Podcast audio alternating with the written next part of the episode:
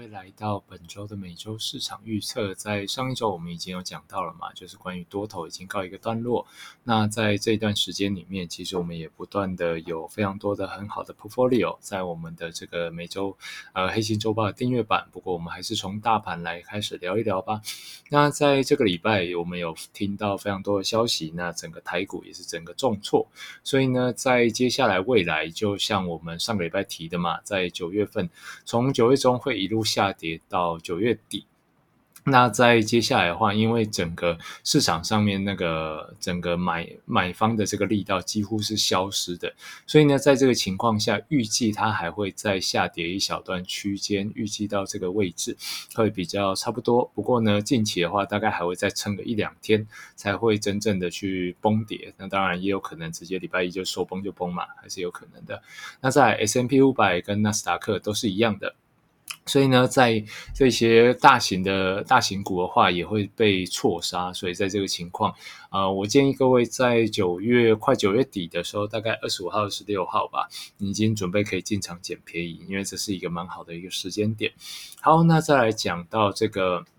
欧元对美元的这个商品，接下来的话，我主要会建议各位，就是我们直接往偏方空方的持续的做。那如果你硬要做的话，我们直接礼拜一的时候直接进场做空，那停损点挂在最高点，那这样会比较好，因为我认为它会突破这个最低的一个位置，然后呢再去继续向下探，这是一个比较呃更大的一个可能。那再来讲到澳币，澳币的话也是一样，那接下来预期下一个跌下去的点位会到一啊大概零点。七二左右，所以呢，在现在一样可以以上面作为一个停损点，少量做空，那会是一个呃还算 OK 的一个操作方法。那再来讲到呃纽日，那我就没有那么建议大家做空了，因为目前日币大概是这世界上最无聊的一张 K 棒，这样子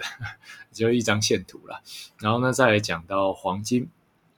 黄金在上个礼拜，我们有说，如果你要开始小量做多嘛，那以这个最低的地方作为一个停损点。那当然，上个礼拜我们也顺利的在这边直接出场。因为如果你只是呃礼拜一的时候直接进场的话，那大概礼拜四、礼拜五可能会蛮凄惨的。所以呢，嗯，在这个情况下啦，之前的这这几张交易单都还算是获利的情况。那最后一张去做加码的这张操作的商品的话，可能就小亏一些些，不过还还算不。错，那再来讲到白银，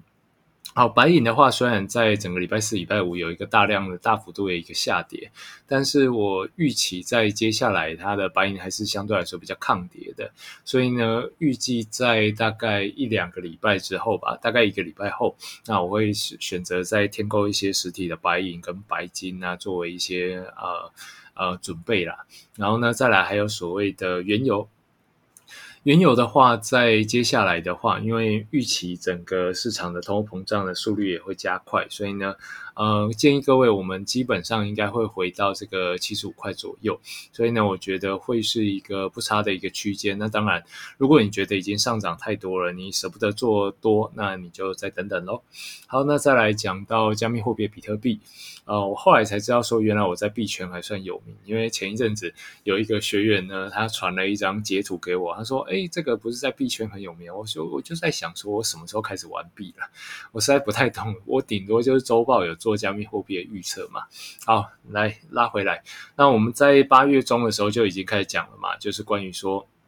整个加密货币会迎来一些小量的一些空头，那今天也算是走的蛮差的，所以呢，预期接下来再维持一段时间之后，还会再拉下来一次，这个会是一个比较合理的一个操作情况，所以呢，也不建议各位进场的做多啊。对，因为今天那个中秋连假嘛，所以小朋友没有去学校，所以呢，你们应该会常常听到我小朋友突然讲点话。好，然后呢，再来接下来的话，我们会有十九个呃操作的商品来提供给各位，在我们黑金周报的订阅版。那目前的话。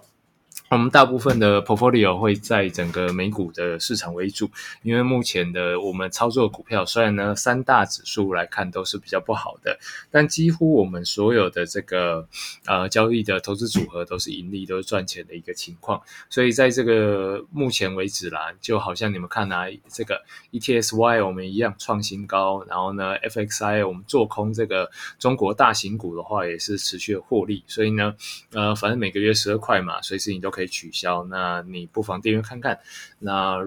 如果你对于美股没兴趣，我先讲好了，赚钱没有人对赚钱没兴趣的，好吗？好，那今天分享就到这边，那我们订阅版的们伙伴们，我们稍待片刻。